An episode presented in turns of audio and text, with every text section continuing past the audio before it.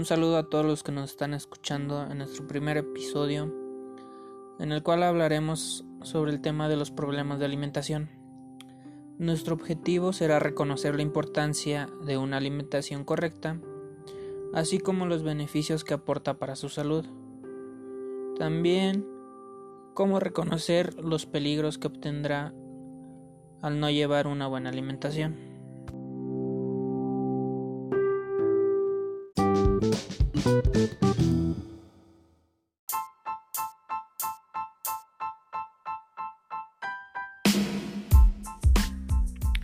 Hola, ¿qué tal? Mi nombre es Carlos y como lo mencionamos en el principio, hablaremos sobre los trastornos alimenticios.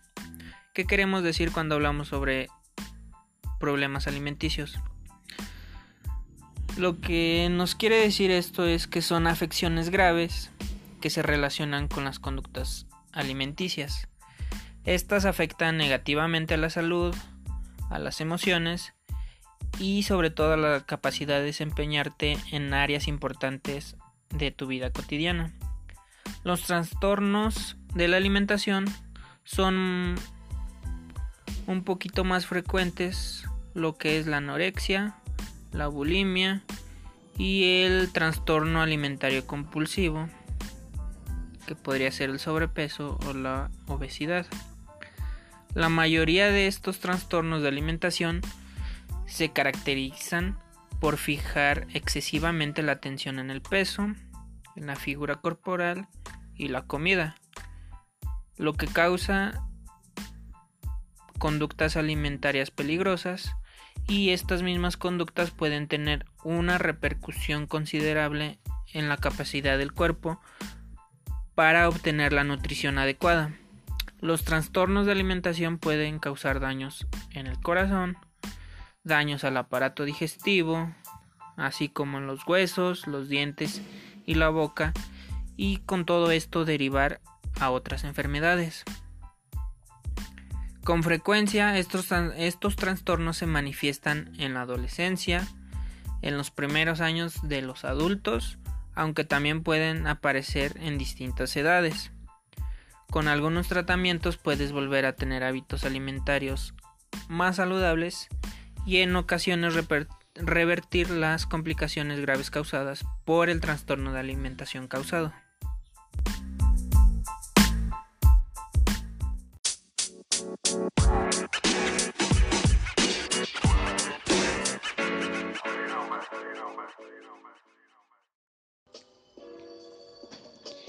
Hola, mi nombre es Jimena y hablando un poco más sobre desorden alimenticio, estaremos tocando el tema de la bulimia nerviosa.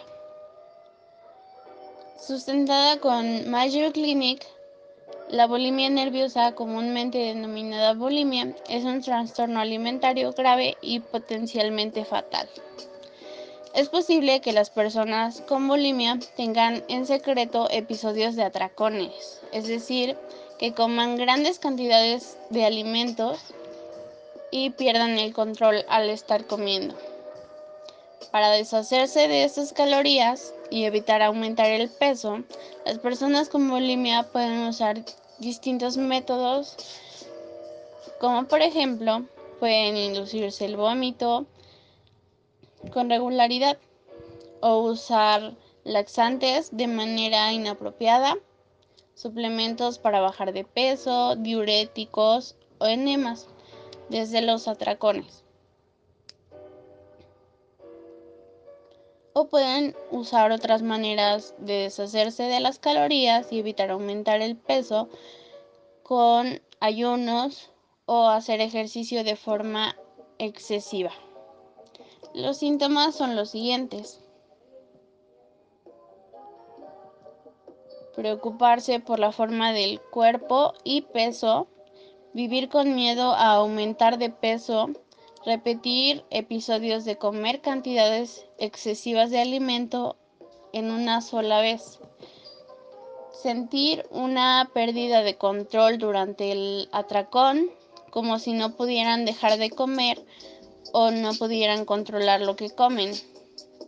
Forzar el vómito o hacer demasiado ejercicio para no aumentar de peso después de un atracón.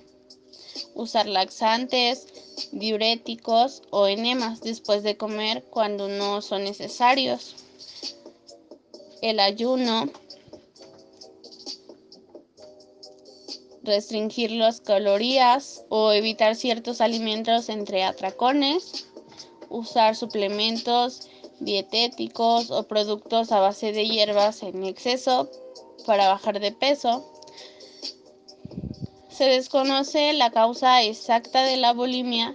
Muchos factores pueden influir en el desarrollo de este trastorno alimentario, entre ellos la genética, por tener, no sé, familiares gorditos, por biología, la salud emocional también afecta las expectativas sociales, el qué dirán los demás si, si tengo una lonjita, entre otros aspectos.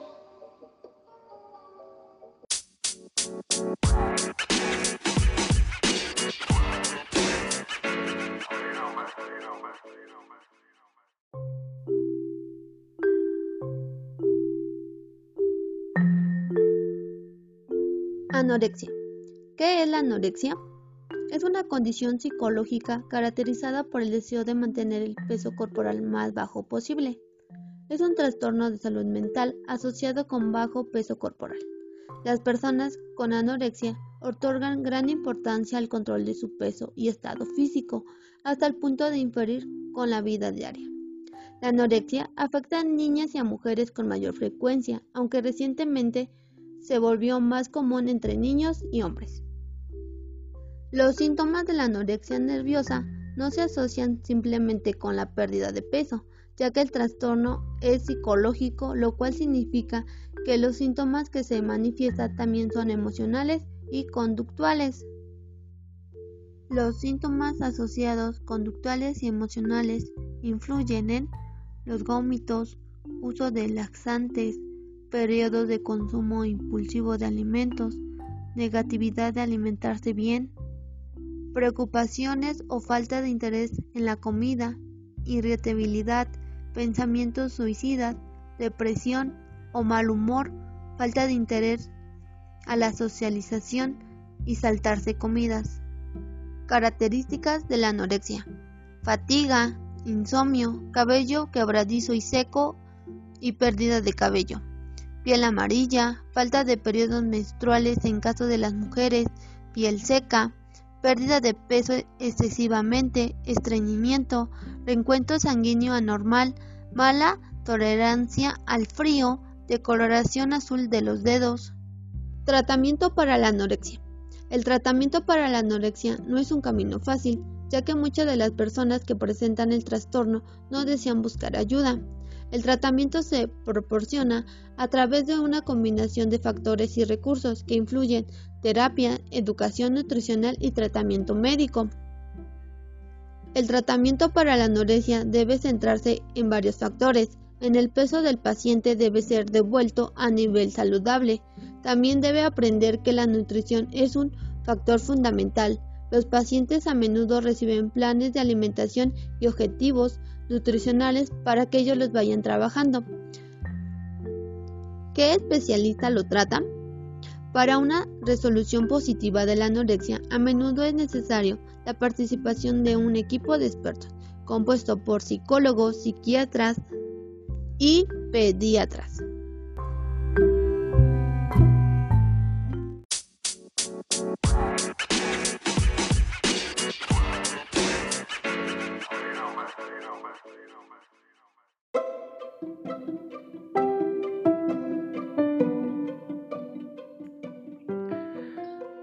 Soy Carlos y les hablaré acerca del siguiente problema alimenticio que es la obesidad. Este problema alimenticio es caracterizado por niveles excesivos de grasa corporal que aumentan el riesgo de tener problemas de salud. La obesidad suele ser el resultado de ingerir más calorías de las que se queman durante el ejercicio y las actividades diarias normales. La obesidad se caracteriza por un índice de masa corporal igual o superior, a 30. El síntoma principal es la grasa corporal excesiva. la cual aumenta el riesgo de padecer problemas de salud graves.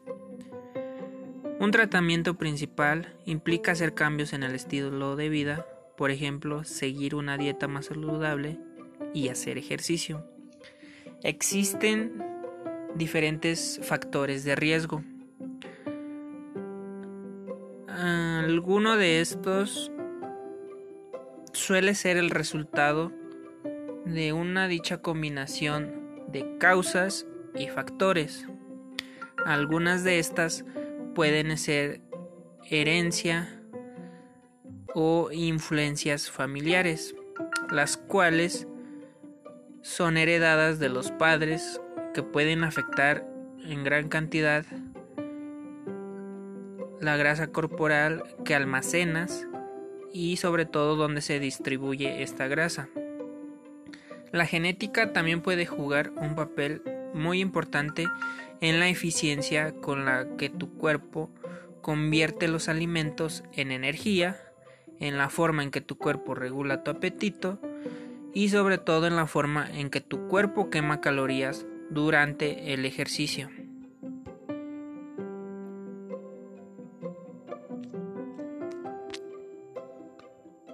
La obesidad también tiene a presentarse en toda la, en toda la familia. Eso no es solo por los genes que comparten con algunos familiares, sino también porque tienden a compartir hábitos alimenticios y de actividad similares. La dieta no saludable es otro factor que contribuye al problema alimenticio de la obesidad. Una dieta con muchas calorías, con mucha comida rápida, bebidas que son altamente calóricas y con porciones demasiado grandes, pero pocas frutas y vegetales, contribuye al aumento de peso. Las calorías líquidas. Las personas pueden beber muchas calorías sin retirarse satisfechas especialmente las calorías provenientes del alcohol. Otras bebidas altas en calorías, como, los, como lo son refrescos azucarados, que pueden contribuir a un aumento significativo de peso. La inactividad. Este tiene un, estilo de vida sedentario. Es muy fácil que todos los días ingieras más calorías de las que quemas cuando haces ejercicio y realizas actividades cotidianas normales. Mirar las pantallas de computadoras, tabletas y teléfonos es una actividad sedentaria. La cantidad de horas que pases frente a una pantalla está altamente asociado con el aumento de peso. ¿Qué podemos hacer para prevenir este problema alimenticio de la obesidad? ¿Existe alguna prevención? la cual es poder tomar medidas para evitar el aumento de peso. Algunas de estas no es de extrañarse que las medidas para evitar el aumento de peso sean las mismas para perder peso, las cuales son ejercicio diario, dieta saludable y el compromiso a largo plazo de controlar lo que comes y lo que bebes. Algunas de las cosas que puedes realizar son hacer ejercicio con regularidad. Debes de realizar de 150 a 300 minutos de actividad física de intensidad moderada por semana para evitar el aumento de peso las actividades físicas de intensidad, intensidad moderada pueden ser caminar rápidamente o hacer natación. Debes seguir un plan de alimentación saludable. Concéntrate en los alimentos ricos y nutrientes y bajos en calorías, como frutas, vegetales y algunos otros como cereales integrales. Evita sobre todo las grasas saturadas y reduce el consumo de dulces y alcohol. Haz tres comidas normales por día y pocos bocadillos. Incluso puedes disfrutar de pequeñas cantidades de alimentos con alto contenido calórico y grasa para darte un gusto de vez en cuando. Solo asegúrate de elegir alimentos que promuevan un peso saludable y la buena salud la mayor parte del tiempo. También debes reconocer y evitar las trampas de comida que hacen que comas. Identifica en todas las situaciones y ocasiones que hacen que comas fuera de control. Intenta llevar un, un diario en el que escribas lo que comes, cuánto comes, cuándo comes, cómo te sientes y cuánta hambre tienes. Luego de un tiempo deberás ver ciertos, ciertos patrones y puedes planificar y desarrollar estrategias para manejar este tipo de situaciones y mantener el control de tus conductas alimentarias. Controlar tu peso regularmente. Las personas que se pesan al menos una vez por semana obtienen mejores resultados para evitar el exceso de peso. Controlar el peso puede indicarte si tus esfuerzos están dando resultado y ayudarte a detectar las pequeñas o aumentos de peso antes de que se conviertan en un gran problema. Y por último, sé constante. Respetar tu plan de peso saludable tanto como sea posible durante la semana, los fines de semana, los feriados y las vacaciones tu, aumenta tu probabilidad de obtener resultados a largo plazo.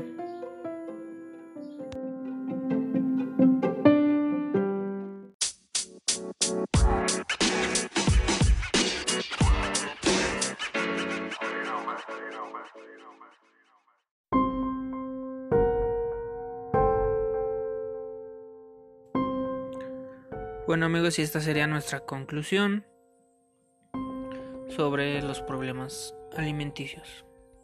La cual, pues, en la actualidad estos trastornos son demasiado frecuentes, debido a la forma de vida que tenemos todas las personas y el constante bombardeo de publicidad mostrándonos un ideal que la verdad no existe.